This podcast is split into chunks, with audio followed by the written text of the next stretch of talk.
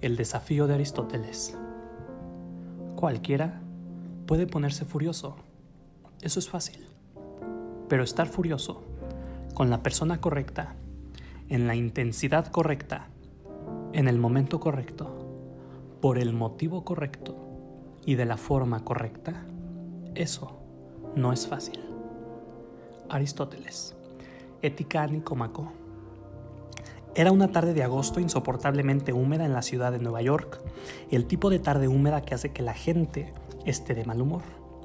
Yo regresaba al hotel y al subir al autobús que me llevaba a Madison Avenue, me sorprendió oír que el conductor, un negro de mediana edad, me saludaba con un cordial Hola, ¿cómo le va?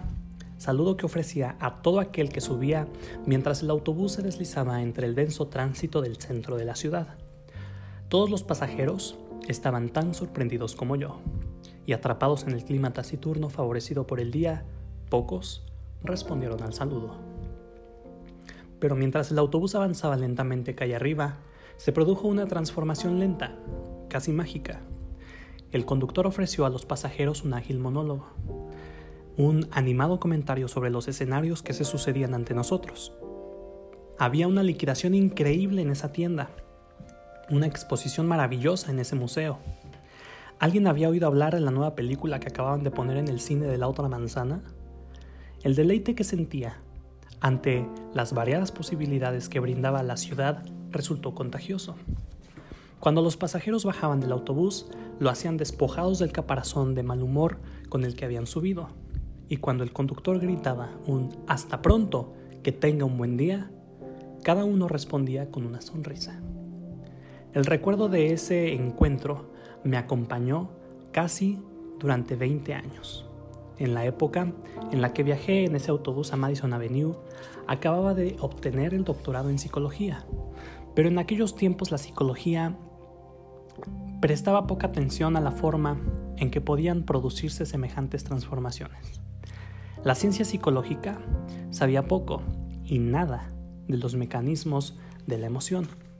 Sin embargo, al imaginar el virus de buenos sentimientos que seguramente se habían eh, propagado por toda la ciudad, empezando por los pasajeros del autobús, comprendí que el conductor era una especie de pacificador urbano, formidable con su capacidad para transformar la osca irritabilidad que acumulaban sus pasajeros, para suavizar y abrir sus corazones. En contraste, estos son algunos Temas del periódico de esta semana. En una escuela local, un niño de 9 años se dedica a arrojar pintura sobre los pupitres, las computadoras y las impresoras y a destrozar un coche del aparcamiento de la escuela. El motivo, algunos compañeros de tercer curso le llamaron bebé y quiso impresionarlos. Ocho jovencitos resultan heridos cuando un choque involuntario con un grupo de adolescentes que se arremolina en la entrada de un club de rap de Manhattan da lugar a una serie de encontronazos que terminan cuando uno de los agredidos dispara una pistola automática calibre 38 sobre el grupo. El informe señala que esos disparos ante desaires aparentemente insignificantes que son percibidos como faltas de respeto, se han vuelto cada vez más comunes en todo el país en los últimos años. Según un informe, el 57% de los asesinos de menores de 12 años son sus padres o padrastros. En casi la mitad de los casos, los padres dicen que estaban sencillamente tratando de disciplinar al niño. Las palizas fatales fueron propinadas por infracciones como tapar el televisor, llorar o ensuciar los pañales. Un joven alemán es procesado por el asesinato de cinco mujeres y niñas turcas en un incendio que provocó mientras aquellas dormían. Forma parte de un grupo neonazi, habla de su imposibilidad de conservar los trabajos de la bebida, culpa de su mala suerte a los extranjeros.